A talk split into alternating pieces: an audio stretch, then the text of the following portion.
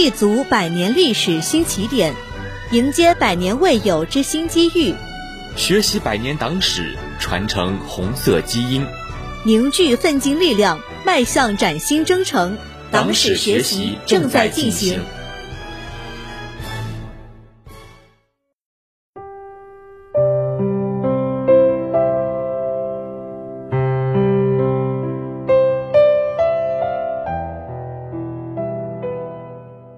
学习百年党史，汲取奋进力量。听众朋友们，大家好，欢迎收听《学习党史》节目。今天，我将带领大家走进中国共产党第一个纲领中的纪律密码。一九二一年七月，中国共产党第一次全国代表大会在上海召开，李达、李汉俊、张国焘、刘仁静、毛泽东、何书衡、董必武、陈潭秋、王尽美、邓恩铭。陈公博、周佛海和受陈独秀派遣的包惠僧出席了会议，他们代表着全国五十多名党员。共产国际代表马林和尼克尔斯基出席了会议。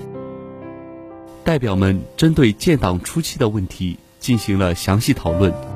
其中讨论的尤为激烈的就是党的组织原则。在中国共产党早期组织中，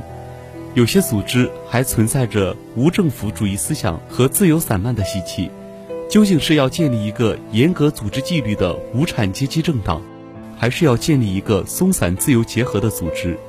这是建党初期的一个重大原则问题，也是党的第一次全国代表大会必须解决的关键问题。一大代表们围绕这一问题进行了激烈讨论。会上。有些代表不赞成组织严密战斗的工人政党，主张团结先进知识分子，公开建立广泛和平的研究马克思主义理论的政党，提出不论是学生还是大学教授，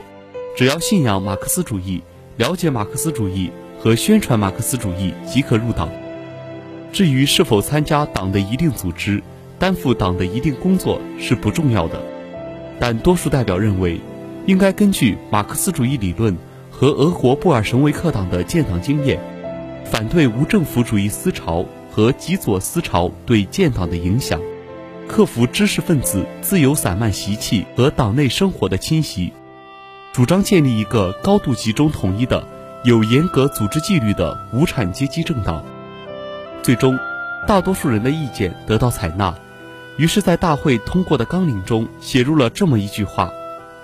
党必须要有严格的组织和严格的纪律，党员必须联系群众，完成党赋予的任务。党员的政治活动和工作必须得到党组织的领导，并注意保守党的机密。由此，纪律被写在了建党之初的宣言之中，伴随着党百年成长，成为中国共产党的优良传统和独特优势。纲领通过后，由于当时我们党还处于秘密状态。开会期间，又经历了法租界巡捕房密探的搜查，纲领的草案原件和经过会议形成的中文原件一直下落不明。对于这份珍贵的历史文献，党史研究专家一直没有停止对它的寻觅。新中国成立后，纲领重见天日，最先发现的是俄文版。一九五六年九月，党的八大之后，中共中央派代表前往莫斯科。与苏共交涉，要求交还共产国际有关中共的档案。苏共经过仔细研究，决定交还部分档案。十二月，中共从莫斯科运回了原中共驻共产国际代表团的十八箱档案文件。中共党史专家仔细检视这批档案，意外地发现了中国共产党第一个纲领俄文版。由于始终没有发现中文原件。于是将俄文版译成中文。一九五九年八月，中央档案馆筹备处请一大代表董必武帮助鉴定。董必武认为，在未发现中文原件的情况下，这是比较可靠的材料。令人遗憾的是，这份俄文档案是何时由中文译成俄文，又是何时由谁带到共产国际的，目前都无从考证。不久之后的一九六零年，美国学者韦慕廷。在哥伦比亚大学图书馆，发现了1924年1月陈公博写的硕士论文《共产主义运动在中国》，在附录中出现了中国共产党第一个纲领的英文版，这份珍贵的文件如何被陈公博引用为硕士论文文件？原来，在党的一大以后，陈公博返回广东，对马克思主义的热情急剧下降。一九二二年六月，陈炯明发动叛乱，炮轰孙中山在广州的总统府。中共中央召开杭州西湖会议，决定联孙反陈，